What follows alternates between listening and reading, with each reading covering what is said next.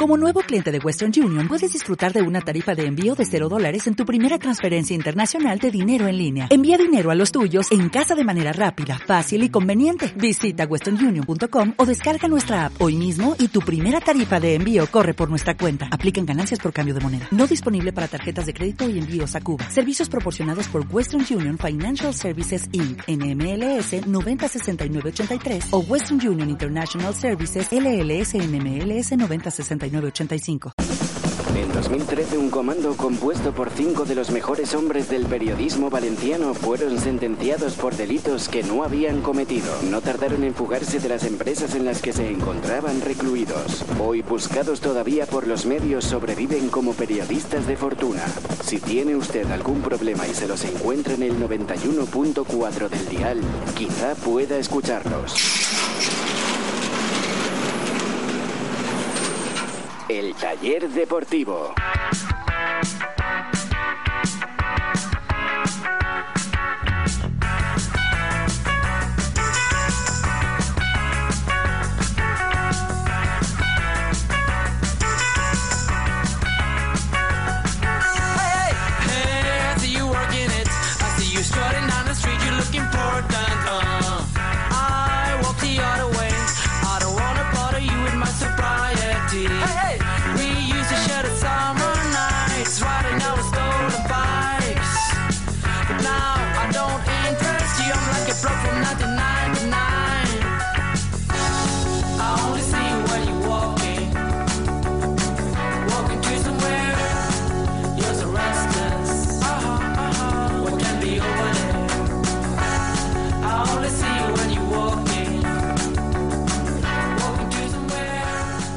¿Qué tal? Saludos, buenas noches, bienvenidos. Este es el taller deportivo. Están escuchando Radio Sport.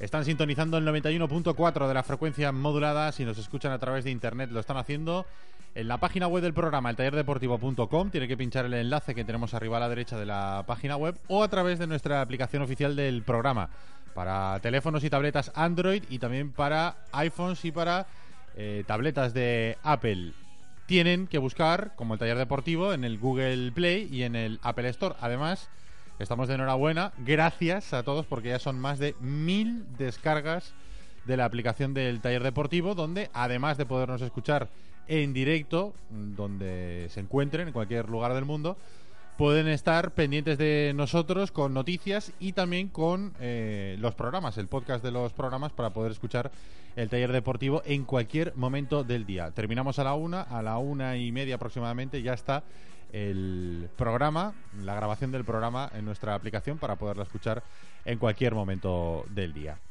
Les está hablando Ricardo Marí y por delante, como siempre, 60 minutos de radio deportiva, de debate, de análisis, de reflexión, de buen humor con los mecánicos habituales y hoy con un mecánico invitado. ¿Qué tal, Chema Mancha? Buenas noches. Buenas noches, ¿qué tal? Buenas noches a todos. Hola, Carlos Domingo, muy buenas. Muy buenas, ¿qué tal? Hola, Alexeras, ¿qué tal? ¿Qué tal? Ya puedes hablar, sí. ¿Ya puedo hablar? Has hecho un Alberto San María, no pasa nada. ¿Sí? ¿Se ha escuchado? Mira, mañana viene Diego Pico. Le podemos... Está metido en- Micros abiertos. No, le estaba, Micros le- le abiertos. estaba- le estaba preguntando a Vicente Cervera, nuestro mecánico invitado en el día de hoy, si tenía el micro abierto. Hola, Vicente, buenas noches. Hola, ¿qué tal? Muy buenas noches. Le Sí puedes está- preguntar si sí tiene la app abierto. del programa. Sí que está abierto. Sí que la tiene. Además, se ha hecho una foto con la app del programa que hemos colgado todo en, preparado. en nuestra cuenta de Twitter, arroba el taller Depor, nuestra cuenta de Twitter para estar informado de todo lo que pasa en la actualidad del Valencia. Entre ellos, eh, una buena noticia para el taller, que es ya la oficialidad de algo que todos mm, sospechábamos, pero ya se ha hecho oficial. Y desde aquí, pues eh, yo creo que en nombre de todo el equipo, enhorabuena a Chema Mancha por ese matrimonio con Dani Parejo. Gracias. Ha costado mucho tiempo, pero al final el enlace ha sido feliz. Te has casado con, El link con ha Dani sido Parejo. feliz. El link... ha sido- El link. Link. ¿Link? Enlace. Sí, da igual. ¿Es un chiste friki de, de Campus Party eso qué es? ¿Qué, qué- qué- o sea, no, Carlos- es el es el típico que- que Carlos hace- Domingo, sube el nivel de los chistes, por favor. Es el este típico que hace, un- que hace Alex y te ríes, pero lo hago yo y esto como va con el papel. No.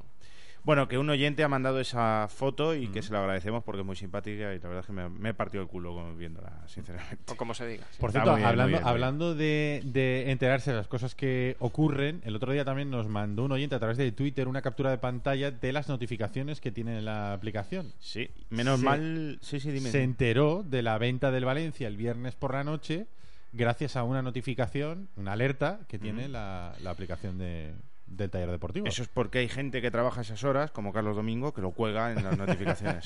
Está Hay muy veces- atento hay veces constantemente. que del demasiado rápido, pero... no pasa nada, Charlie. ¿Eh? ¿Qué, Charlie? Solamente chiste se fácil eso. Solamente se equivoca a el que lo hace. A que ahora sí que te has reído, Chema. ¿eh? Qué Solamente se equivoca el que lo hace. ¿Verdad que sí? No lo- Maverick no- lo no- llaman, el Maverick de Mestalla. El Sí. más rápido en desenfundar el tuit, aunque el, El partido. clásico tuit de 3-0 victoria para el Valencia. No, o uy, enviar, uy, gol. No, no, uy, no, no. No, no, 3-1. sa- sa- ¿Sabes lo que, sabes lo que pasa? ¿Sabes lo que pasa? Lo escribí cuando ya había acabado el partido. Lo que pasa es que el dedo gordo le dio al, al cero en vez de al uno. No fue, no fue anticipo. Mm, Casi es bueno, mejor bueno. que digas Problema que es el dedo No, correcto. no, Sí, fue, sí. fue así. O sea, puedo decir lo que queráis, pero fue así. Bien. Bueno, arroba el taller de por hoy tenemos que preguntarles varias cosas. Ayer, como no tuvimos mucho tiempo para analizar el partido, hoy vamos a desmenuzarlo un poquito más. Además, tenemos al entrenador, a Vicente Cervera, para que nos hable un poquito también de cómo vio él el Valencia 3, el Che 1. Vamos eh, a hablar del partido y tenemos que elegir al jugador escala Valencia del partido, que ayer no, no, no lo elegimos. Clarísimo Lo- para mí, lo- clarísimo. Lo, reservamos. Para mí también. Menos mal que estás de acuerdo conmigo en esta ocasión, Alex. No lo sabes, pero. Parejo, ¿no? No hay otro. El No, Man of the Match. Man of the Match. Match, of the men. Match of the Men. Pablo Piatti, la página web del Valencia o el jugador del partido ah, dio a Pablo Piatti como jugador del partido. No, sé. Indiscutiblemente fue parejo, pero bueno, indiscutiblemente no. Hubo, hubo No, eh, porque te, lo vamos, jugadores- te lo vamos a discutir. Sí, sí, exacto. Pero hubo jugadores que estuvieron a muy buen nivel en el día de ayer. Para mí fue parejo, pero bueno, yo Sí, creo que la gente sabíamos. Es no que, se eh, espera otra en cosa. el que eh, en el Valencia no juegue parejo, tú dirás, para mí.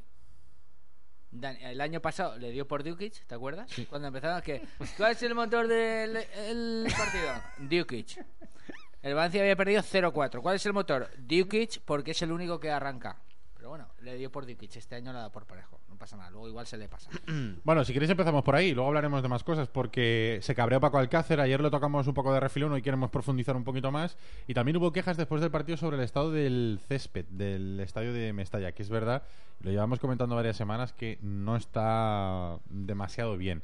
No habían aparecido las críticas hasta ayer, y ayer después del partido algún futbolista, por ejemplo Diego Alves, se quejó un poco del, del estado del, del césped. Pero vamos a empezar por el hombre del partido, por el jugador escala Valencia de para el taller deportivo. Tú lo tienes claro, Chema, ¿no? Tú- Sí, para mí parejo. Para mí parejo porque porque rayó un gran nivel, porque hizo un grandísimo partido, porque estuvo atrás, estuvo adelante, estuvo cortando, estuvo arriba en el área contraria y hasta marcó de cabeza. Para mí hizo un partido muy completo dentro de un muy buen partido del resto de compañeros también.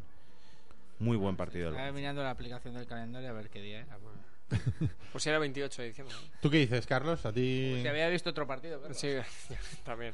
Eh, pues fíjate, yo, yo voy a decir, eh, yo voy a decir al que faltó el día de el día de Coruña y al que hace funcionar a Dani Parejo, que es eh, André Gómez. Porque cuando está él, Dani Parejo parece que funciona. Y, y bueno, pues el otro día estuvo. el que le el- pone las pilas. ¿no? Claro, efectivamente, el que le pone las pilas y a veces los balones. Y, y bueno, pues para mí, André Gómez.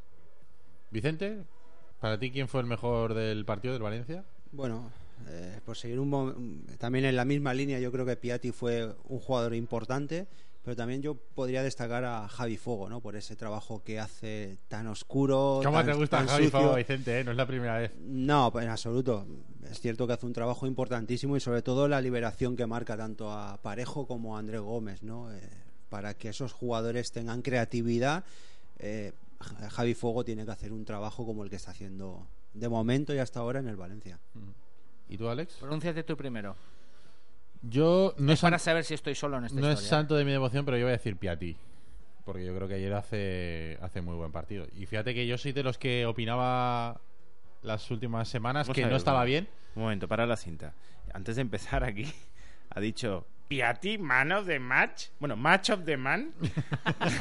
Según la página web de Valencia. Y ahora entramos aquí y dice Piatti, yo creo que Sí, ha sido sí. el mejor Ah, jugador. eh, ¿Has eh, pasado es así? que- Sí, es- sí. sí, sí, eso digo, has hecho una narración perfecta de los hechos, to- incluyendo totalmente cierto. el cambio de orden. Lo he pensado, de- lo he pensado. Totalmente hecho, cierto, ha- pero, pero perdona, Richie, espérate, espérate un momento. Me es ha que convencido pero- él. pero espérate un momento, que me- es que me ha sorprende. convencido Mancha. Me sorprende eh, sobremanera que sea Chema el que hable de, de cambio de opiniones y de cambio de frases y de cambio de, de diálogo Sí, y, de, pero- y de discurso. No, no, pero- pero, cuando Carlos, tú eres que- el tío que, que más Chema cambia haga- de- según la tertulia que estás. Correcto, que Chema lo haga. O sea, que lo hagas tú me sorprende Pero bastante. cuando lo hace también el supuesto moderador de este Claro, programa, yo no de.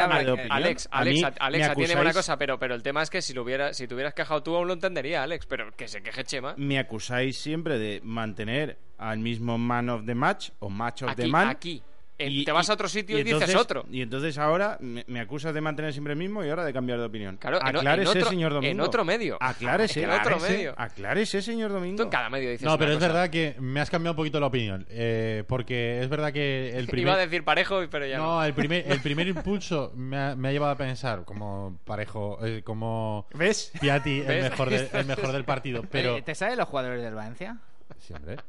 Eh, como Piatti el mejor del, del partido, pero luego me ha dicho Chema, hombre, ¿cómo no va a ser el mejor del partido? Lo que pasa es que es verdad que aquí entra al estudio y él es el que cambia también, porque Claro. él dice parejo. Pero fuera estaba convenciéndome a mí de que el mejor había sido Piatti. Y luego lo he pensado y he dicho, oye, pues sí, es verdad. Venía de eh, dos o tres partidos en los que no he jugado bien. Y en este partido, en el de, en el, de eh, el sábado, yo creo que. Pues menos, sí mal que, menos altura. mal que no te ha propuesto Galvez o, Pues, o, o Gaby Moya. Yo, si me dejáis opinar, creo que hay dos buenas noticias. Sí, hoy te vamos a dejar opinar. La primera es que Dani Parejo creo que sí que, y hay que decirlo, hizo un buen partido.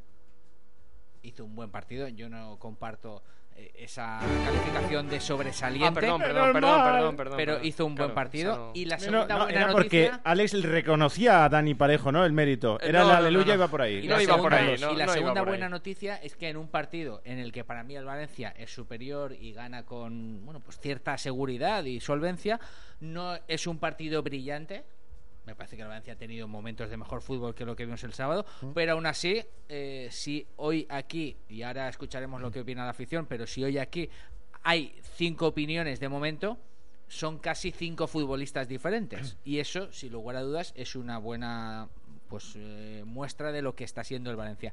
Para mí, el futbolista que más importante fue el otro día para el Valencia, y sé que no vais a compartirlo conmigo, pero yo también por repartir méritos, porque aquí había gente también ha pedido banquillazo para él, yo creo que fue Mustafi. Buen porque partido, es un futbolista que marcó y que abrió la lata, que al final el primer gol muchas veces es el que más cuesta, y porque creo que el Valencia ha encontrado un buen central y sobre todo, lo que es más importante, una buena conexión entre Otamendi y, y Mustafi. Yo cuando uno dice, en mi equipo hay un central argentino y un, equi- y un central alemán, pues luego hay que ver el nivel, pero mm, de momento eh, es algo que te cuadra, ¿no? O sea, que quieres en tu defensa. Y creo que Mustafi el otro día, acabo ya con La cha- la chapa que llevo 20 minutos hablando solo, mm, yo creo que Mustafi hizo también un buen partido y hay veces que también hay que reconocer más allá de los creadores de juego y de los que marcan los goles y creo que Mustafi se merece, o de los asistentes como Piatti, aunque yo no comparto eso de las asistencias. Hombre, hizo un muy buen partido. Pero- Piatti, para mí Es después... significativo lo que dice Alex también, ¿eh? que no hemos coincidido ninguno. ¿eh? Vicente ha dicho Javi Fuego, tú has dicho Mustafi, eh, Carlos André Gómez, eh, Chema, no hace falta casi ni preguntárselo, ha Uy, dicho ¿por qué? Y- Parejo y, y, no, no, Piatti. y diría más, tú afuera has dicho uno y dentro has dicho otro. o No, sea que... pues como Ricardo, pero yo No, sigo yo- la semana- perdona. Ricardo, ¿eh? No, Ah, yo vale. fuera no he dicho ninguno. Yo he dicho eh, que me parecía raro que le hubieran dado el nombre del partido a, a Piatti. Pero no he dicho se lo merecía otro Yo- jugador. Piatti, después aquí alabamos cuando. y en otros sitios, cuando Coque, por ejemplo, da asistencias de gol de córner y pone al Atlético de Madrid líder. Pues Piatti hizo eso en el partido contra el Elche y me parece perfecto. Estoy parece esperando que en el anuncio de, de la televisión de pago eh, diga Sepiati. A ver si llega el momento. ¿no? Se Piatti. Sepiati, my friend. Ese Piatti parece un plato de tapa. Sepia, sepia. Pero bueno, eh, Eh, esa, esa sí te hace gracia, ¿no? Esa que haces tú sí te hace gracia. Entiendo. Muy buena. Perfecto. Vicente, eh, Es que no. Pero esto es porque va con el papel. Esto va así. O sea, Jennifer Sepietti. parece Vicente, es lamentable. significativo que cada uno digamos Eso. un nombre, ¿no? Quiere decir que, se ríe Chema, o sea, que hay un bloque, ¿no?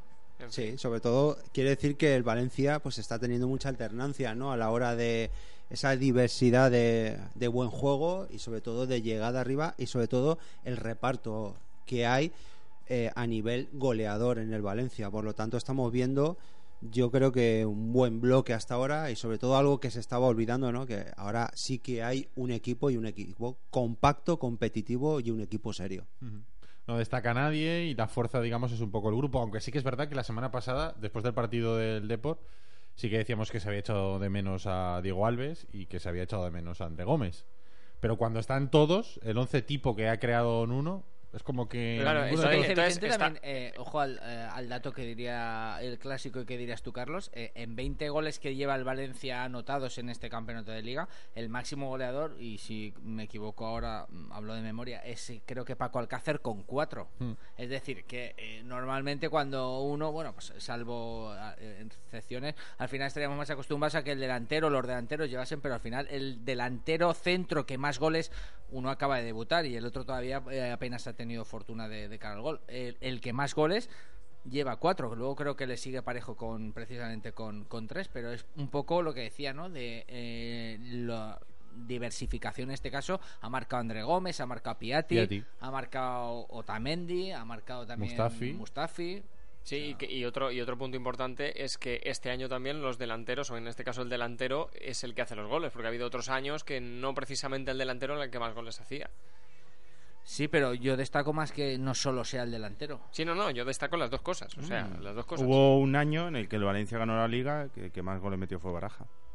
No, justamente me estaba acordando de eso, ¿no? De, de lo importante que fue en aquel momento mm, los goles de la segunda dividir goles. de la segunda línea. Sí. Y este año Parejo está metiendo muchos goles y André Gómez creo Pero, que lleva eh, dos. Ese año eh, que dice Chema, es verdad que el máximo goleador fue Baraja con 8 en ese Mm. tramo final de la temporada cuando él viene lesionado en la primera parte. Pero que hay, eh, también es verdad, hay dos futbolistas más, eh, no sé si es mixta, ahora hablo también de memoria. O, o sea, hay dos futbolistas más que tienen 8 goles. O sea, Mista, Mista en la segunda liga marca un montón de goles. no, en la primera En la estamos primera. hablando. O sea, eh, eh, el la año- primera en la primera liga de Benítez, eh. Baraja marca ocho goles, pero no sé si son. eh, hay varios futbolistas, eh, propio Mista o incluso Fabio Aurelio también, que marca muchos goles esa temporada.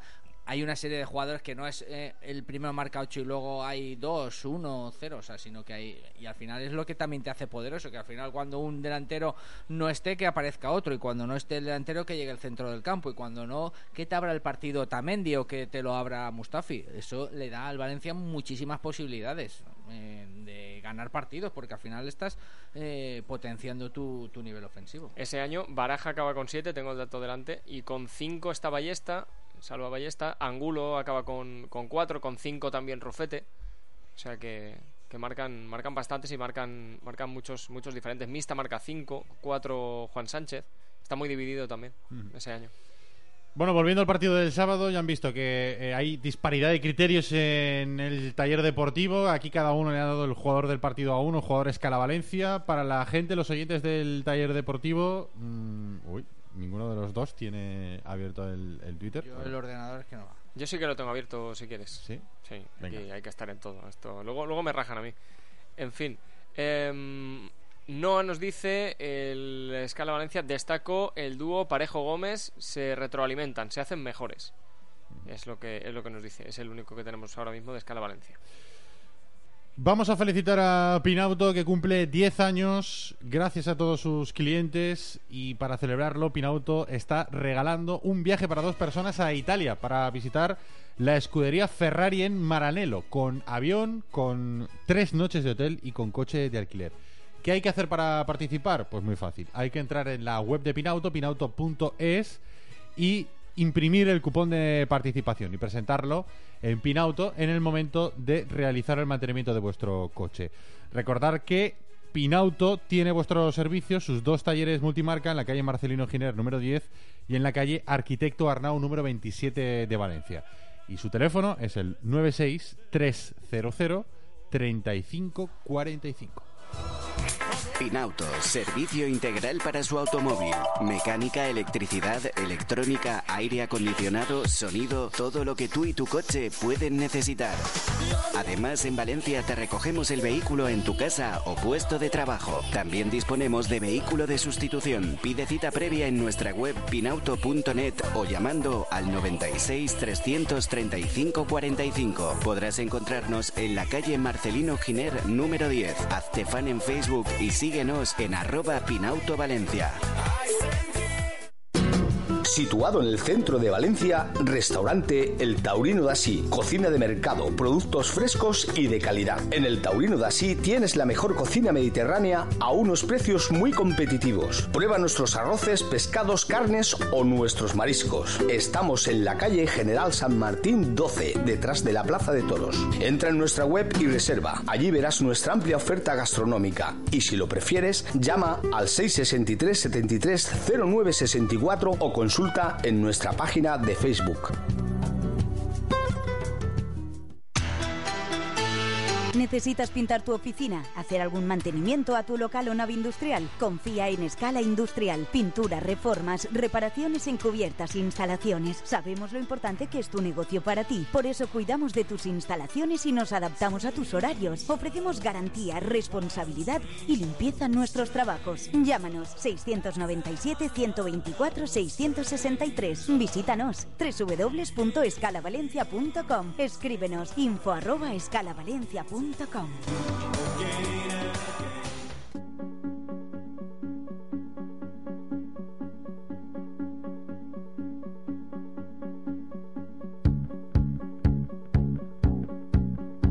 Estás escuchando el taller deportivo.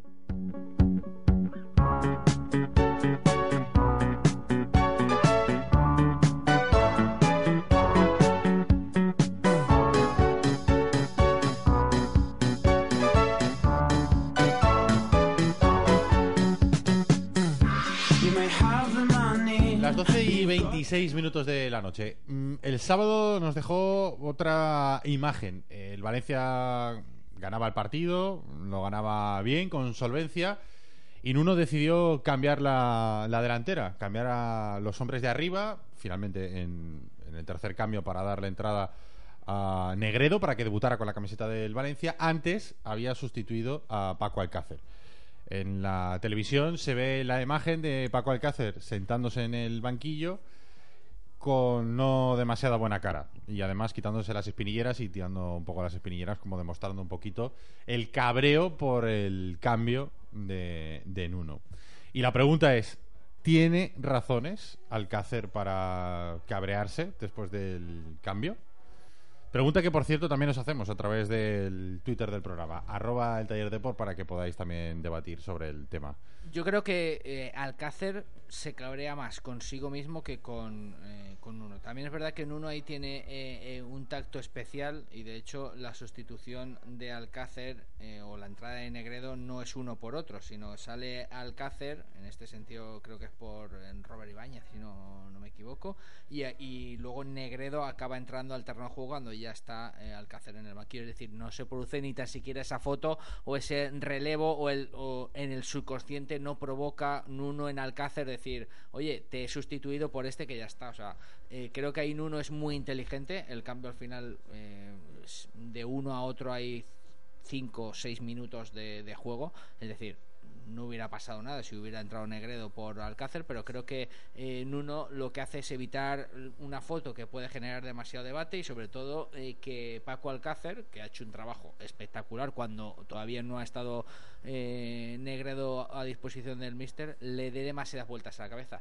Yo no creo que se enfadase realmente con el cambio, creo que se enfada eh, más con mm, un partido en el que no ha tenido mm, no iba a decir fortuna de cara al gol, es que prácticamente no tuvo ahora repasando mentalmente tam- apenas tuvo tuvo ocasiones. Y cuando disparó no estuvo tampoco demasiado acertado. Es decir tampoco fue un buen partido en este caso de, de Paco Alcácer. Yo creo que ese malestar y a mí no me molesta siempre que sea respetuoso yo prefiero un futbolista que se marche cabreado por no haber tenido una buena actuación que uno que le da igual. Los cabreos por los cambios siempre tienen una doble lectura, ¿no? Siempre es... eh, a lo mejor falta de respeto al entrenador, que es el que toma las decisiones, o yo en mi equipo quiero un jugador que se cabre siempre que lo cambien, porque eso significa que está metido en el partido, que quiere jugar siempre y que le molesta, ¿no? Mm, Lo de lo que siempre se dice de que yo para mi equipo quiero un, no quiero un pasota que le dé igual que lo cambien, ¿no? Siempre tiene una doble lectura. Lo que sí que es cierto es que eh, Nuno siempre cambia a Paco Alcácer. Es que mm, habría que tirar de estadística y ver los partidos que ha completado Paco Alcácer enteros, porque casi siempre es el hombre sustituido. De hecho, en algún momento en, en las últimas semanas hemos comentado el ya clásico cambio para dejar los últimos minutos de partido a Rodrigo de delantero para, digamos que el chico ya que tiene 70, 80 minutos de sacrificio en la banda derecha, que por lo Dejarle menos se desfogue 10 dejarle minutos de delantero. El tiempo de recreo. ¿Eh? Dejarle el tiempo de recreo. Sí, el es tiempo decir, de recreo de- clase, Vale, juega ahora donde tú. Sí, a Alcácer le han sustituido en cinco de las nueve jornadas de liga. La... Más de la Eh, mitad. a ver, pero tampoco es un número abrumador. 5 de 9 me parece de lo más normal. Además, teniendo en cuenta, y aquí estoy diciendo que es, que es entrenador, que normalmente los cambios, vaya bien el partido o vaya mal, casi siempre los cambios son de la zona delantera. Sí. Vaya bien o vaya mal. Sí, o sea, me refiero, vaya el Valencia ganando o vaya perdiendo, siempre los cambios para dar entrada a unos o para buscar la reacción, casi siempre son cambios ofensivos, creo yo. ¿O tú has visto un partido del Valencia que cambia los dos centrales y el lateral? A ver, también es normal. No, eh, eh, no, pero quiero la decir, gente del centro del campo, por eh, es normal porque la parte de arriba siempre es la que más explosividad necesita. O sea, tú tienes ahí que necesita gente fresca. No es lo mismo que, que la zona de centrales o la zona de laterales, aunque el Valencia también es cierto que está cambiando los laterales bastante porque está pidiéndoles que suba, o por lo menos haga ya. Eh, pero bueno, es normal. Es decir, tú necesitas a gente que en el momento eh, que necesitas que dé la punta de velocidad arriba esté fresco. Entonces igual es más normal. Y aparte es donde tal vez más eh, competencia haya. Porque tienes, ahora ya tienes a tres tíos ahí en la- para la misma posición. Y antes tenías a Rodrigo, tenías a Paco Alcácer. Y que es verdad que le están cambiando. No tengo la estadística delante, Chema, pero sí, no sé si la tendrás tú. Sí, la tengo. Pero me refiero, pe- y, y es, a lo que, es a lo que voy. Eh, Paco Alcácer no marca desde la jornada 5, día del Córdoba. Sí, venía en Estamos todas en la las- nueve. Cuatro partidos sin. Claro, entonces, eh, no sé si eh, las sustituciones son en estos cuatro últimos y en, y en otro más, o, o cómo está la cosa repartida, pero igual es normal cuando no lo está viendo. eh, que no está acabando de acertar, vaya, y, y necesita ahí ese- esa diferencia en el ataque. También es verdad que para un delantero yo entiendo que tampoco debe ser lo mismo el que te cambien cuando has marcado un gol que cuando no lo has Bueno, os voy a comentar un poquito las estadísticas, ¿no? Porque estamos hablando de, de aquel partido del Córdoba, el último en el que marca Paco Alcácer, que es el último, pone fin a una racha de cuatro partidos seguidos marcando. En estas rachas que tiene Paco Alcácer, que ya lo vivimos el año pasado y que, y que le han ocurrido toda la vida en el, en el filial del Valencia, en los equipos eh, de categorías inferiores del Valencia. Eh, ha sido sustituido en cinco ocasiones, dos de ellas en el minuto sesenta y poco de partido Mm. otras dos en el minuto 75 y tan solo una en los minutos finales, eh, en concreto en el partido contra el Español, eh, cuando fue sustituido en el minuto 87 de, de encuentro. O sea que son sustituciones eh, normalmente que por lo menos hay un cuarto de hora, 20 minutos por jugar todavía. O sea, no, no lo quita al final, por, o sea, lo quita bastante antes. Y después, por ejemplo, comparando con Rodrigo, eh, bueno, pues Rodrigo eh, no jugó ese partido contra el Málaga por, por lesión, pero el resto que ha jugado, tan solo de ocho partidos, ha sido sustituido en dos ocasiones jugando todas como titular. La primera ocasión fue sustituido en el partido contra el Español en minuto 66 y después eh, este partido contra el Elche cuando fue cambiado en el minuto 83, o sea, después de Paco Alcácer. Pero tú fíjate, tú fíjate el detalle. o Que sea, po- no, lo digo por comparar a Alcácer con Rodrigo. Claro, ¿no? ¿Cuánto- Es- claro, ¿Cuántos pero, compara, dos, dos, compara dos una, de ocho partidos. compara otro Alcácer tema. cinco de nueve. Compara otro tema. Vale, eh, se enfada porque le cambian muchas veces, se enfada porque le cambian siempre o por lo que sea que se enfade. Pero bueno, vamos a cambiar las tornas, ¿vale? Que, no, que juega todos los partidos menos dos, pero ponte de, de extremo derecho. No sé si me explico. O sea, igual les tiene más motivos para estar cabreado, entre comillas, Rodrigo, que no está jugando en su puesto, eh, que Paco Alcácer, que está jugando en su posición y lo que pasa, pues bueno, que no acaba de estar acertado del todo Y, y, oye, pues eh, también eh, tenemos que buscar esa punta de velocidad de arriba al final del partido, entiendo yo. Es decir, que igual hay que valorarlo todo también. Vicente, habla cuando quieras, ¿eh? que tienes el micro abierto, que estás ahí escuchando. No sé si quieres entrar ya en el debate. No, sí, a ver, eh, yo, yo entiendo también un poquito el malestar que pueda tener Paco Alcácer, ¿no? Entendiendo que eh, un delantero vive del gol. Y bueno, como bien decíamos aquí, Paco Alcácer lleva desde la jornada 5, ¿no? Es Mm. eh, sin meter gol con el Valencia, sí que lo ha hecho con la, con la selección. Correcto, lo ha hecho con la selección, ¿vale? sí. Con el Valencia no lo ha hecho. Son equipos totalmente diferentes, son eh, sistemas totalmente diferentes. Y bueno, pues eh, en, una, en la selección se juega de una manera diferente a la que está jugando el Valencia. Pero sí que es cierto que quizás a lo mejor Nuno, en las sus- sustituciones que hace con Paco Alcácer, sí que le da ese minuto que él considera que eh, suficiente como para que pueda hacer un gol. Cuando vemos que es sustituido Paco Alcácer, quizás a lo mejor Nuno no lo sustituye porque por algún castigo, por lo que fuera, por no meter gol ni nada, sino todo lo contrario, por dar otra frescura, otro aire diferente al que le estaba aportando Paco Alcácer con la incorporación de otro jugador. Eh, bueno, pues de otro tipo de llegada, otro tipo de, de presencia dentro del área. Eh, Paco Alcácer es un jugador que remata muy bien a- al primer toque, elabora bien la jugada, pero a lo mejor Nuno cuando sustituye a Paco busca otro tipo de jugador que a lo mejor eh, bueno pues eh, tenga más presencia dentro del área eh, duerma mucho más el balón elabore otro tipo de jugadas. Y bueno pues eh, yo entiendo no también un poquito a, Paco Alcácer que bueno pues el sábado pasado pues eh, estuviera o tuviera ese malestar. Y más y me cuando también se ha tenido ese debate no si ahora cuando Negredo Claro. se recuperase, si van a estar los dos, si solo iba a estar Negredo. Yo creo que también en la cabeza del jugador pueda estar, es decir, va a haber ahora un cambio aquí, va a ser Negredo. Es decir, el jugador no es ajeno a todo esto. Claro, Yo- eh, hay un dato, perdona Ricardo, de Rodrigo que que he dado mal. No es, eh, no ha jugado ocho partidos, ha jugado siete, Siete, sí. porque tampoco estuvo en el de Córdoba, que estaba también Estaba un partido de lesión y uno de sanción. ¿no? sanción de Getafe, sí. La sanción de Getafe porque, porque fue expulsado. Te la han soplado, ¿no? No, lo acabo de ver ahora. Iba a decir que, no, iba a decir que eh, yo recuerdo en la segunda liga de Benítez los futbolistas más sustituidos fueron Vicente y, y Mista, dos futbolistas fundamentales para, para ese equipo. Pero también es verdad que en ese momento el Valencia jugaba dos, com- bueno, tres competiciones, la Copa de la Liga y la, y la Europa League. Y que sí que había que hacer rotaciones. Y había jugadores que no rotaban del once titular, como eran Mista y Vicente, pero sí que rotaban a la forma de Benítez. Es decir, no jugaban nunca el partido entero para que eh, acumularan minutos de, de descanso. Pero esto es muy fácil. Si tú, si tú le quitas a, a- 30 minutos, Claro, cada tres jornadas has has, descansado desca- una. has descansado una, pero no lo dejas de poner en, en los 11 titulares. Pero no es el caso de esta temporada, que esta temporada no hay competición europea. Y yo creo que mm, tiene parte de razón también Alex en lo que dice, porque yo también creo que en la cabeza de Paco Alcácer pasa, llevo cuatro jornadas sin marcar, mm, me está cambiando el entrenador cada dos por tres en dos partidos. Y es que vuelve Negredo, o sea, vuelve, entra Negredo ya en la, en la rotación. Eh, ya está para jugar. Entonces, claro, mm, no sé si el cabreo es con el entrenador o consigo mismo porque sabe que el no marcar le resta protagonismo y si le resta protagonismo, entre comillas, se lo está poniendo fácil al entrenador para que mm, apueste, en este caso, por Negredo y no, y no por él.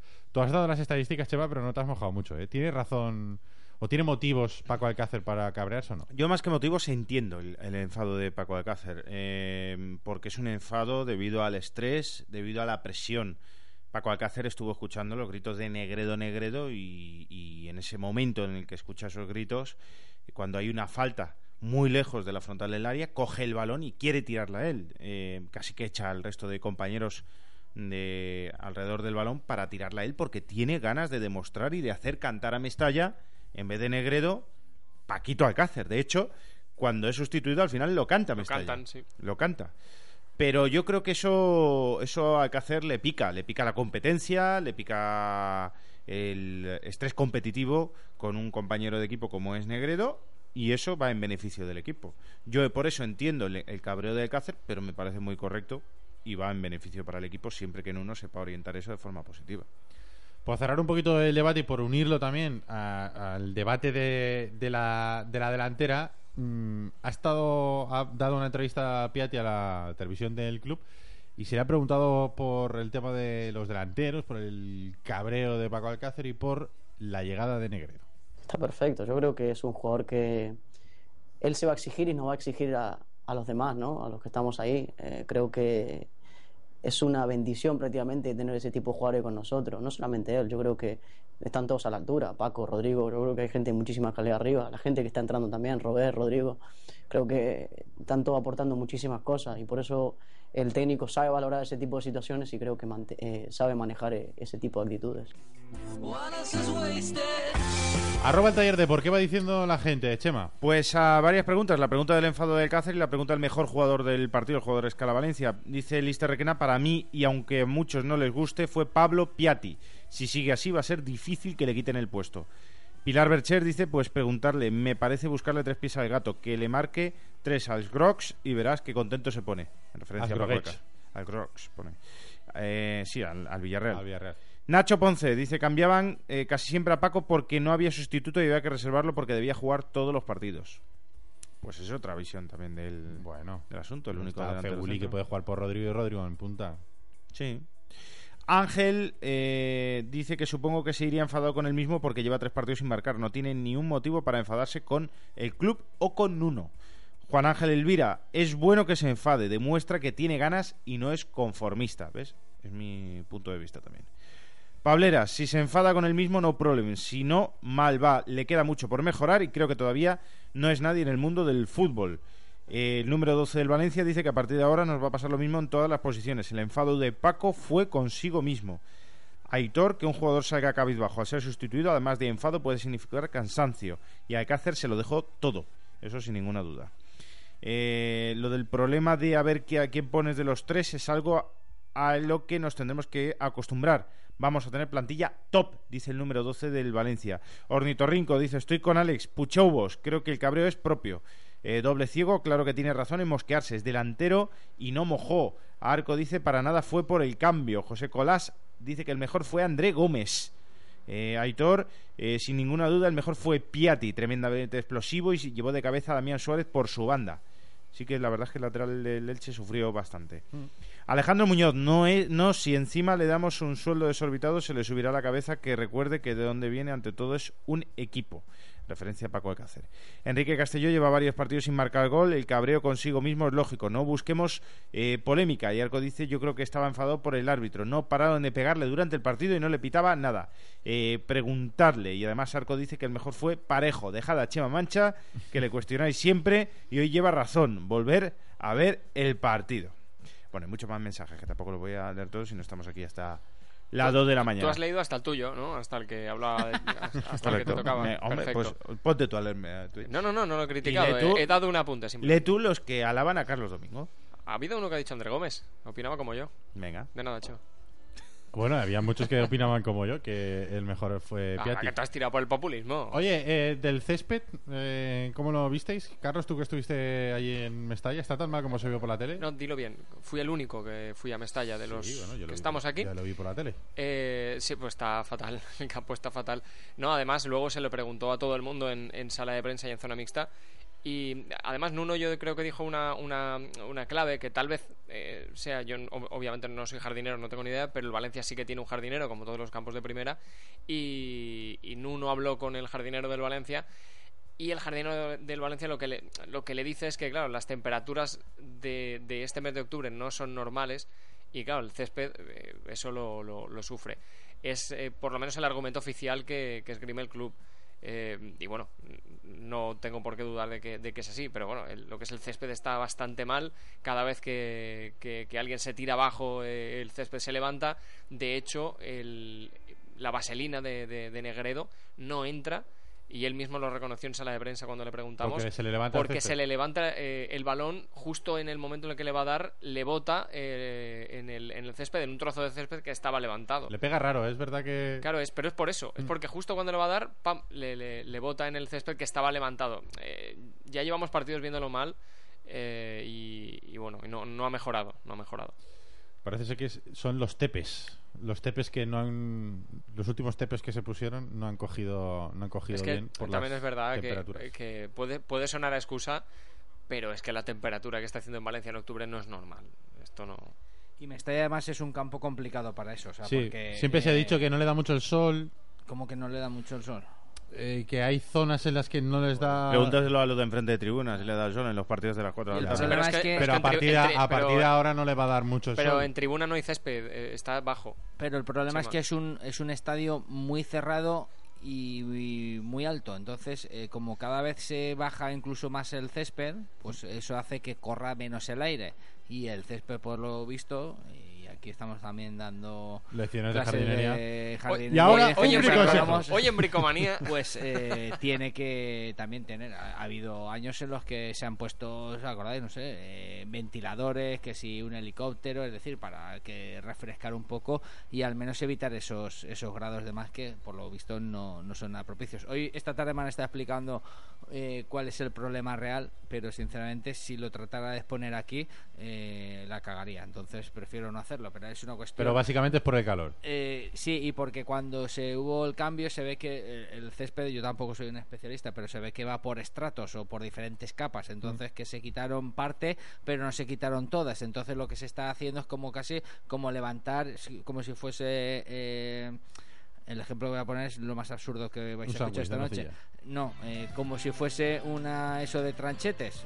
Entonces al final se está levantando por capas. eh, y al final se ve que no ha cogido bien entre unos estratos y otros. Y ahora con dos maderas nos vamos a hacer una piscina. Vic- Vicente, ¿hasta qué punto tú como entrenador, hasta qué punto es importante el tema del césped? Mucho, es muy importante. Sí, la verdad es que es importantísimo. De hecho, el sábado pasado veíamos incluso el bote del balón algo diferente. Quizás a, a lo mejor muchos aficionados que no se han habituado a, a ver ese tipo de, de bote o el trato o el contacto eh, con el césped, pero sí que veíamos eh, ese bote a la hora de que el balón eh, tocase eh, ese césped, cómo lo refilaba, no era no era el correcto, no era el idóneo y eso era motivo porque el césped, bueno, pues no presentaba las condiciones idóneas. Y eso también para el jugador lo nota a la hora de, de hacer cualquier tipo de acción, a la hora de dar un salto, salir en sprint, eh, hacer un corte de balón eso se nota, el, sobre todo la circulación del balón. El jugador o el equipo que esté acostumbrado a que la circulación del balón sea rápida, sea intensa, eh, tenga un desplazamiento especial, bueno, pues aquí lo estamos viendo como la dificultad es un poquito más, eh, más grave, ¿no? En este sentido. Muchos aficionados pueden decir, bueno, pero simplemente es golpearle al balón. Bueno, influyen muchas cosas y sobre todo cuando estamos hablando de mm, deportistas de élite o fútbol ya de alto nivel, eso es un factor muy importante. Hay equipos que incluso o regan, como hemos visto en muchas Ah. ocasiones, como regan el campo y hay incluso equipos que lo dejan que esté seco porque hay equipos que les favorece más el campo rápido, incluso a ellos le favorece el campo más seco, por lo tanto... ¿Al Valencia qué tipo de, de campo crees que le favorece, Vicente? Por el estilo de juego que quiere implantar, no, no. Yo creo que el campo que esté, esté rapidito. ¿Sí? Sí, yo creo que sí. Y más, eh, yo creo que el Valencia, ahora mismo, luego si quieres lo podemos analizar un poquito cómo está Mm. actuando y técnicamente y tácticamente cómo lo está haciendo, pero yo creo que, que el campo esté rápido, al Valencia le favorece. Quizás temporadas atrás, eh, partiendo por la línea defensiva, no sería tan bueno que el campo estuviera rápido, pero hoy, empezando por la línea defensiva que tiene, es importante que el campo vaya rápido. ¿Qué traes apuntado en la libreta, Vicente? Vamos a hacer eh, una sección que va a ser La libreta de la Vicente. libreta de Vicente Cervera. La libreta de Cervera. En la libreta aquí hay muchos muchos apuntes, pero sobre todo van enfocados al partido de- del sábado, ¿no? Y eh, ya no solo en el partido del sábado, sino en líneas generales eh, cómo estamos viendo al equipo. Yo lo destacaría en tres aspectos, que son la contundencia defensiva. Yo creo que estamos viendo una línea defensiva muy importante, sobre todo algo que echábamos en falta de ella, que era eh, el robo de balón, apropiación del mismo y sobre todo sacar el balón en condiciones, sacar el balón jugado para ofrecerlo en condiciones a la línea de, de creación de, del Valencia. Recurren al pelotazo cuando es necesario, cuando no se tienen que comprometer a, a ello, a tener una jugada de peligro, pero sobre todo esa línea defensiva yo destacaría eso, ¿no? la contundencia y la solvencia que tienen a la hora de sacar el balón desde atrás. El dinamismo productivo ¿no? que pueda tener esa zona de creación. Y digo productivo porque no solo hacen fútbol elaborado, sino tienen otro tipo de alternancia, empezando por Javi, Javi Fuego, perdón, que es un jugador que hace un trabajo sucio, hace un trabajo engorroso, para que jugadores como Parejo y André Gómez pues puedan elaborar ¿no? un poquito ese fútbol para enganchar con la línea de, de arriba y luego sobre todo arriba la resolución que tiene resolución a nivel de gol estamos viendo un Valencia que tiene mucha alternancia ¿no? y tiene sobre todo tiene ese dinamismo a la hora de ofrecer esa variedad goleadora que está teniendo Tú si fueras un entrenador rival, ¿cómo impedirías que el Valencia Te marque tres goles. hiciese llegar el balón a los hombres de arriba? Porque yo creo que esa es la clave, ese es el punto fuerte del Valencia, la efectividad de la gente de arriba, que si tiene una normalmente no te va a perdonar. Entonces tú si me pongo en la piel de un entrenador de un equipo contrario, lo que tiene que hacer es que no llegue el balón a los de arriba. No estaría bien, ¿no? Que dijéramos ahora cómo pueden frenar al Valencia, ¿no? Pero No, lo digo porque pero así no, no, pero podemos sí. saber los puntos débiles, ¿no? Que es un poco lo que se vio en Coruña. Mira, ahora mismo, como todo equipo, eh, a mí no me gustan las comparaciones, pero vimos el clásico, ¿no? Este fin de semana, donde, bueno, eh, parecía que el Barcelona podía hacerle algo a, al Madrid, pero vimos cuando un equipo está enchufado, cuando un equipo tiene ganas, cuando un equipo eh, eh, es un equipo, pues prácticamente no le para a nadie. Al Valencia lo estamos viendo, ¿no?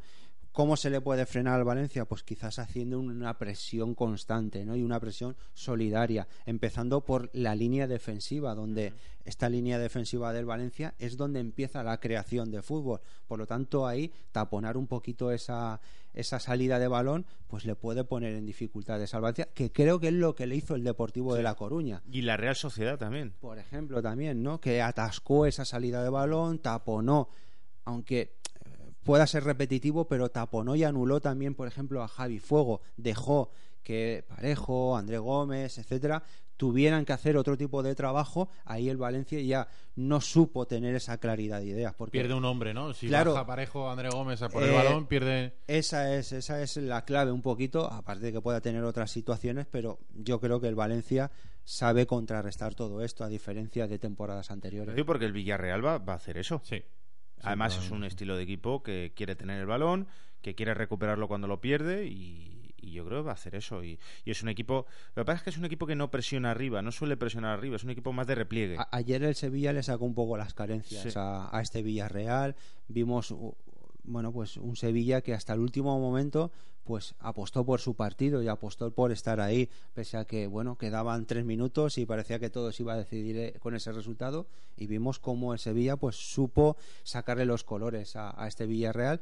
Y ahora mismo el Villarreal no está en una situación muy cómoda. De hecho, eh, a, a Marcelino pues se le, han incre- se le ha increpado mucho, el aficionado ha estado, el propio aficionado del Villarreal, bueno pues ha estado metiéndose constantemente desde el partido hasta la salida del mismo, que se subían al autobús, pues increpando mucho a Villarreal. Bueno, aquí el Valencia... tom- tomaron un poquito de su propia medicina porque Sí. al final Emery fue lo que hizo en la semifinal. ¿Fue en la semifinal? ¿Vas a recordar el...? ¿Para qué vas a recordar el ese? partido, el partido contra el Pero, Sevilla, pero, la, el- carre- ¿por la carrerita, la ¿Por qué carrerita en recuerdas Mestalla. eso? carrerita de... La Ah, la carrerita, carrerita. la carrerita de una Emery en, Ah, en vale. Mestalla celebrando el gol de Envía. Vale, vale, vale. Pues eso, eso es lo que hizo Marcelino ayer en el Sánchez Sí, Pizjuán. el problema es que la de Emery todos recordamos que acabó Sí, como nos acabó. fastidió más a nosotros que a ellos. La y de... la del otro día Marcelino quedó un poco, pues eso. Pues Eh, a mí- a mí no me gustó. ¿Dónde va? One Night. No me gustó el Sevilla. Eso la de Charlie Domingo, de estar celebrando un resultado que aún no había acabado el partido. A mí no me gustó el Sevilla, ¿eh? yo no sé, o sea, el Sevilla fue, me pareció un equipo muy defensivo, me pareció un equipo que hasta que no sacaba Vanega no creó fútbol y sin embargo el Villarreal sí que me gustó. Lo que pasa es que tuvo dos errores importantes, ¿no? Al, al final del partido que le costaba el partido, pero creo que va a ser un, un rival muy difícil, muy muy difícil el próximo domingo, ¿eh? Sí, la verdad es que la verdad es que sí. Y fuera ser de casa, ¿eh? Fuera de Claro, casa, que al final yo creo que es la clave porque el Valencia en casa, yo creo que ahora mismo, estando al nivel que está, le puede ganar a cualquiera. O sea, Sí, pero estoy, fuera- poniendo, estoy el saco el Madrid al Barça, ¿eh? Mm. Yo ahora mismo en casa el Valencia lo veo tan fuerte como capaz de plantarle cara a Madrid o Barça. Pero, fuera de y- casa... Y haciéndole tres goles, además. Sí. No, no hay más. Pero fuera de casa mm, es que baja muchos puntos el Valencia. Ten en cuenta que también se enfrentan dos equipos de la misma comunidad, es un- una rivalidad que tienen ya desde hace mucho tiempo.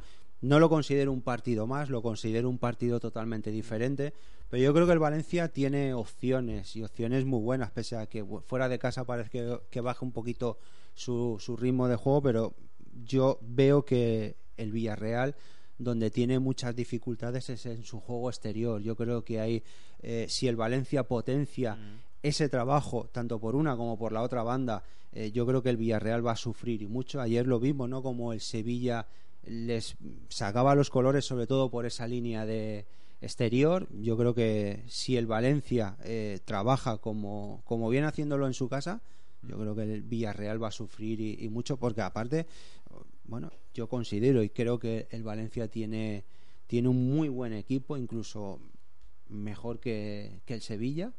Por lo tanto, yo creo que, que en el Villarreal pues puede hacer puede hacer un gran partido y porque no puede puntuar. Lo que pasa es que esto es fútbol, ¿no? Y la lógica en el fútbol no existe. Lo que no sé ya, Nuno, ¿qué va a hacer? Si va a poner a Negredo este partido, va a volver a poner el 11 de siempre. Mira, yo siendo Ahora, ahora, ahora lo debatimos, que tengo que hacer una parada para la publicidad y tenemos que decirle a la gente que si tienen que hacer algún arreglo en un balcón que tenga desprendimientos, si hay algún problema en la finca donde vivís con las bajantes y te están pidiendo mucho dinero por montar un andamio, llama a Escala Valencia porque su equipo de profesionales escaladores va a realizar los trabajos sin necesidad de montar andamio, con menos molestias, con más limpieza y con más seguridad. Y al ahorrarte el montaje del andamio te va a salir más económico. Mejores soluciones y máximas garantías al mejor precio. Llama a Escala Valencia y pide presupuesto sin compromiso. El teléfono es el 697-124-663. 697-124-663. ¿Tienes desprendimientos en la fachada de tu comunidad? ¿Las bajantes por cambiar? ¿El patio de luces necesita ser pintado? Confía en Escala Valencia. No busques presupuestos con caros y molestos andamios. Llámanos y un técnico de Escala te explicará los beneficios de los trabajos verticales de forma gratuita y en tu comunidad. Menos molestias, más seguro y mucho más económico. Garantizamos nuestros trabajos durante 10 años. Llámanos 697 124 663. Visítanos www.escalavalencia.com. Escríbenos info arroba escalavalencia.com. En la Clínica CESO nos importa tu bienestar. Contamos con diferentes especialidades médicas, cirugía general, nutrición, psiquiatría, traumatología, alergología y mucho más a cargo de nuestros profesionales. Servicios de rehabilitación física y psicológica. Serás atendido cuando tú lo necesites por fisioterapeutas, podólogos, logopedas o psicólogos. Trabajamos con compañías de seguros. Clínica CESO, en Alfafar, calle del Sol 3, junto Plaza del Ayuntamiento. Teléfono 963965194 o en clinicaceso.com con Z. Clínica CESO, porque nos importa tu bienestar. Mediterranean Soccer Academy, tu escuela de tecnificación junto a Aeron City. Ven a probar en cualquiera de las clínicas que realizamos cada mes. Ofrecemos sesiones adicionales a tu club de fútbol. Eleva tu nivel desde prebenjamines a infantiles. Más información en www.mediterraneansocceracademy.com y en Facebook.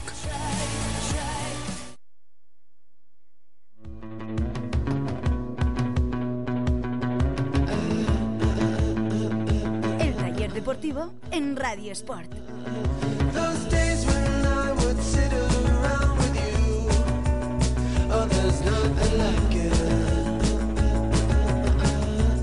Las 12 y 57 minutos de la noche. Estamos en la recta final, pero nos quedan todavía unos minutitos para eh, plantear el debate que, que quería plantear, vaga la redundancia, Chema antes de la publicidad. ¿Y ahora qué, no? ¿Y ahora qué que le cortase, sí. Antes de que le cortara Sí. para poner publicidad.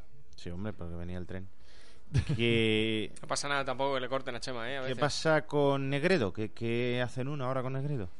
Que, o sea, quiero decir, eh, lo Pues va a ahora poner. está, es una papeleta, es una papeleta para el técnico portugués. Ver, lo pone que de es- titular, sienta el Cácer, sienta a Rodrigo, lo los pone a los tres. Yo sé que es un debate que ya hemos tenido mil veces, pero, pero es que, que ahora se seguramente plantea- será el debate de mañana, Sí, que del programa de mañana. ahora es la situación real. O sea, ¿qué, qué va a hacer ahora?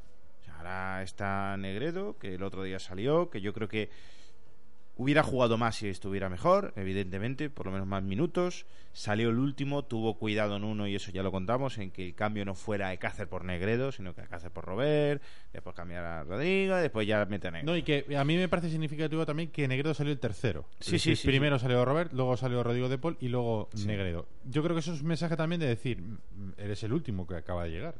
O sea, eres el último en llegar, así que sales el último. Antes está Robert, aunque son canterano, que ha estado ya con nosotros, está ya en dinámica de equipo y tú no. La palabra, Aunque seas la Negredo, palabra es un poco así, pero es meritocracia. Sí, O sea, al final, meritoncracia. eh, meritoncracia, muy buena. Al final, eh, los otros futbolistas que entraron antes que Negredo han aportado también, algunos más, otros menos. El caso de, para mí, sobre todo, Robert Ibáñez, ¿no? Ha tenido buenos momentos de fútbol y cuando ha salido, pues ha, buscado ser eh, importante. También como Carles Gil, que estaba lesionado en este partido. Y hubiera- yo estoy seguro de que hubiera también eh, tenido sus minutos antes que, que Negredo en, en este sentido. O sea que para mí me parece que Nuno en este sentido está haciendo una gestión de vestuario ejemplar. O sea, porque está cuidando a los que juegan, pero está cuidando a los que juegan menos. Y eso es eh, Claro. para mí lo realmente importante. ¿Y ahora qué, Vicente? ¿Ahora qué hacemos? Bueno, Está complicado, ¿eh? tiene una papeleta y bendita papeleta tienen uno. Sí, no, sí, sí, está claro. La verdad es que sí, pero a ti, Alcácer, a Negredo y a Rodrigo. de todas maneras, esto es cuestión de tiempo que Negredo empece ya a ser titular e- en el equipo. Esto es una cosa obvia y, y va a ser así. ¿Cuál va a ser el descarte? No lo sé. Yo me, me decanto un poquito por, eh, por Rodrigo, ¿no? Quizás a lo mejor Sí. vaya a entrar en esa dinámica. ¿Y por qué no? Este fin de semana contra el Villarreal, un, un campo pequeñito, eh, de dimensiones más reducidas que pueda ser la de Mestalla, donde Negredo sí que es un jugador que se desenvuelve muy bien. Va a ser un partido físico que se va a empezar por la parte defensiva del Villarreal y por la parte eh, ofensiva de- del Valencia. Yo creo que va a ser un partido donde la clave va a estar ahí. Por lo tanto, vamos a ver, ¿no? Porque Negredo es un jugador que pese a que ahora no está no está bien, sale de una lesión, pero sí que es un jugador que te aporta arriba ya no solo gol, sino presión, trabajo, robo de balón. Es un jugador que te, ofrece ese tipo de, alternancia y, ¿por qué no? Eh, cuando el partido ya esté en sus momentos finales, donde el partido quizás este pueda estar atascado, ojalá no, pero puede ocurrir, eh, sacar un poquito esa, ese revulsivo como pueda ser Rodrigo, ¿no? Pero yo creo, yo quiero e insisto, O sea, que pondrías a Paco Alcácer y a Negredo. ya Negredo, ¿por qué no? O sea, que habría un poco cambio de sistema, ¿no? Porque son dos delanteros centros, habría que jugar con dos en el centro en lugar de tres, como está jugando hasta ahora. Correcto, puede ser O sea, una que habría que alternativa. sacrificar o a André Gómez o a Parejo. Y Sí, después, porque a Javi Fuego sabemos que Vicente no. No, no, claro, claro, por eso. y después eh, Es complicado lo de Javi Fuego, porque Javi Fuego es que a nadie lo está destacando, pero es por eso, ¿no? Porque está haciendo una labor, no es nada de juego bonito, no hace pases entre líneas, no es un jugador que haga ese, ese juego bonito, ¿no? Como se suele decir, pero sí que aporta un equilibrio, ¿no? Entre la zona de la zona defensiva y la zona ofensiva. Ese es Javi Fuego, pero no porque a mí Javi Fuego sea un jugador que, que me apasione y que me guste, sino porque está haciendo un trabajo que, bueno, está pasando desapercibido, ¿no? Y bueno, yo quería comentar que hay una cláusula mm, que me parece un poquito absurda. ¿Cuál? Y es que Víctor Ruiz no puede jugar el domingo. Quieres decir que en este caso beneficia- totalmente- beneficiaría. ¿no? Pero ¿quién, quién- en serio, ¿quién ha puesto esa cláusula? De hecho, digo más, Sema. O sea, podía haber una cláusula de que jugara eh, de manera obligatoria de titular. Obligatoriamente tendría que jugar el Sí, partido, sí, ¿no? sí, sí. Bueno, igual, Lo hubiera hecho también con Postiga en el Deportamento. Lo igual digo. llegan a un acuerdo los clubes o tal. Pero vamos, yo, según tengo entendido, Víctor Ruiz no puede jugar el partido del domingo por, por esa cláusula, porque está cedido al La Villarreal. cláusula del miedo, ¿no? Mm. ¿Qué dicen? Mm. Bueno, Yo eh, soy menor de esas risitas. Porque a mí Víctor Ruiz, sinceramente, no me parece tan mal futbolista como ha demostrado. Es un poco el caso de Miguel Ángel Moyán. No me parece que sea tan mal portero como demostró aquí en Valencia. No, pero con lo que hemos visto aquí. eh, A mí Víctor Ruiz me parece mejor central de lo que ha mostrado en Valencia, que no ha mostrado ya, pero nos tenemos que fijar nada. en lo que hemos visto, ¿no? ¿O, cómo? No, es que también tiene, el futbolista también tiene un pasado. Sí, claro. Pero lo que y hemos visto aquí. ha tenido un nivel. Claro, pero lo que hemos visto aquí, lo más cercano en el tiempo es que no ha hecho nada. Sí, pero es que ahora no juega aquí. Lo- pero lo más cercano a este año. Tampoco ha jugado mucho en el Villarreal. No, pero ha jugado, cuando ha jugado, no ha- a ver, salvo algún error de esos de, de Víctor Ruiz, creo un gol que le costó al Villarreal contra el Celta y después en el gol del Barça que mete en el Madrigal también es error suyo, que se queda descolgado y rompe la línea fuera de juego. Pero eso cuando era juvenil no lo hacía, entonces hay que fijarse también en esa época. No, pero bueno, pero salvo eso, ha, ha jugado a relativamente buen nivel en el Villarreal, no ha hecho malos partidos, además se ha lesionado Musakio Sí. bastante tiempo Esa es la Y- buena noticia, si realmente Sí. no, no puede jugar porque el Villarreal va a tener un problema Sí. En, Y gordo. en esa línea defensiva. Porque Dorado estaba tocado, no sé si llega a este partido, el último no pudo jugar, Musaco está lesionado, Víctor Ruiz no puede jugar y solo tiene a Paulista. a Paulista. Solo. Entonces no Se sé qué va. va líder en el En el comunio, comunio, se sí. sabe. Y, y tiene media plantilla del Villarreal. No, no, no, no, solo tengo abierto. Solo tienes abierto. Solo tengo abierto, sí. Bueno, más cosas antes y enseguida vamos con los oyentes con los últimos mensajes. Eh, hoy ha tenido día de descanso el equipo. Mañana a las 10 de la mañana vuelve al trabajo en la ciudad deportiva. Y el planning de la semana es que el miércoles el equipo tendrá doble sesión de entrenamiento y el jueves eh, entrenamiento a puerta abierta a partir de las 10. Así que jueves a partir de las Me 10. está ya o paterna. Entrenamiento a puerta abierta. Pues creo que es Ciudad Deportiva de Paterna. Ay, qué bonito es eso. Y viernes y sábado acabarán de preparar el, el partido contra el Villarreal. Una anécdota sobre el partido, una curiosidad sobre el partido del sábado es que es el primer partido mm, del Valencia en lo que va de temporada que acaba sin ver ninguna cartulina amarilla. No vio ninguna tarjeta en el partido y eso también es, es buena noticia. Y decir también Para que... mí, fruto de que el Elche no le puso en demasiados problemas. Sí, también. Y destacar también que Otamendi ha sido convocado con la selección argentina para la gira inglesa que va a hacer el combinado de Gerardo el Tata Martino, el ex entrenador del Barça. Eh, Argentina va a jugar el 12 de noviembre en Londres contra Croacia y el 18 de noviembre en Manchester contra Portugal. Va Otamendi y van otros viejos conocidos como Vanega del Sevilla y también va Enzo Pérez del, del Benfica. Y también ha convocado Cristian Gurkuf, el seleccionador argelino, a Sofian Feguli para jugar dos partidos ante Etiopía y Mali correspondientes al torneo preliminar de la Copa de África. Ya saben que este año hay Copa de África. Sí, se juega. Que estaban En planteándose el tema. Sí, por el tema del ébola, ¿no? Sí, sí. Estaban planteándose el tema. Y esas son las noticias. Bueno, una curiosa también que se ha retirado Marco Di Baio, el exfutbolista del Valencia, marcó su último gol en el partido con que disputó su equipo, el Montreal Impact, de la Major League Soccer de Canadá. Se deja el fútbol para marcharse a los despachos a estar como en la Secretaría Técnica del Bolonia. Arroba el taller de por. ¿Qué dice la gente para terminar, Chema? Bueno, el crack de Alfafar dice que yo veo que ve un sistema en el que entran los tres de adelante y los tres medios. 4-3-1-2, Rodrigo de enganche con carrileros largos. A ver, a ver, 4, 3, 2, 4-3, no. No es match of the man.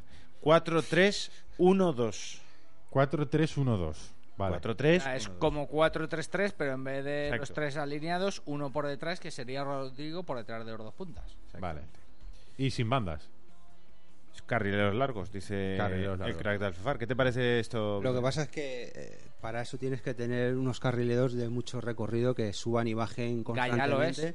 Gaya lo es, Barragán no Barragán lo no es. lo es. Barragán es, lo vimos, ¿no? Este partido contra el Elche donde se le limitó eh, la zona de, de salida hasta el centro del campo, actuaciones defensivas. Hasta ahí Barragán yo creo que actuó muy bien. Si no se le exige más de eso, vemos a un Barragán para mí completo. Por lo tanto, puede ser un buen sistema el que ha dicho este, este oyente, pero Con tienes otros que- jugadores. Pero tienes que tener otro tipo de, de jugadores, por lo menos en esa banda. O sea, otro lateral. Con otro lateral sí que podía... Esto Sí. con Cafú Puede ser un buen bien. sistema con otros jugadores, perdón Carlos, y quizás con otro entrenador, porque yo creo que con uno no lo vamos a. Juan Pablo eh, dice renacemos y ahora les volvemos a meter miedo a los de siempre. M. Tornat, saludos desde México. Y manda una foto de Halloween. Que ya estamos casi en Halloween, ¿eh? Pableras dice el césped nos hizo jugar más lento que otros días y algunos contraataques no salieron bien por malos pases y controles. Borete dice todo es falso salvo algunas cosas. Lo importante es salir a la cancha todos los días. Amunt. Eh, Beni dice, pues la verdad es que no, no tuvo mucha participación y no creó peligro. Además, De Paul necesita minutos. El número 12 del Valencia dice que este sí que es el mejor de los premios de la liga y nos dejamos de milongas, ¿no creéis? Y mando una foto, esa que sale eh, los premios 2014 tal, mejor presidente, Amadeo Salvo.